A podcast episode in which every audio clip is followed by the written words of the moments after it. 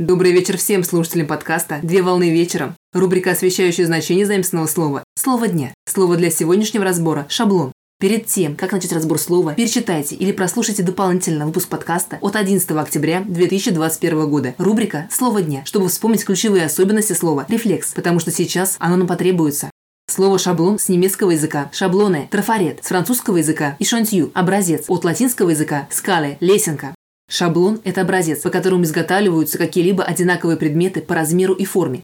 В биологическом значении шаблон представляет собой повторяемую реакцию на внешние раздражители, в отличие от рефлекторного поведения, спонтанные действия, направленные на защиту организма. Таким образом, шаблонное поведение заключает в себе полностью обдуманные и осмысленные действия. В документационном обеспечении управления шаблон может представлять собой пустую форму документа с комментариями о том, как следует заполнять каждое поле, или форму документа с уже заполненными полями, которые можно использовать как пример. В информационном значении шаблон представляет собой формат файла, который является уникальным для каждого программного приложения, при этом предназначается исключительно для конкретного приложения.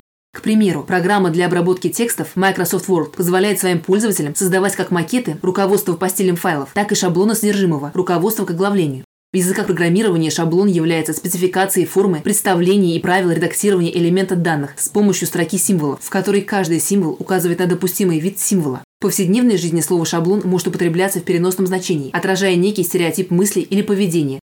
На сегодня все. Доброго завершения дня. Совмещай приятное с полезным. Данный материал подготовлен на основании информации из открытых источников сети интернет с использованием интернет-словаря иностранных слов.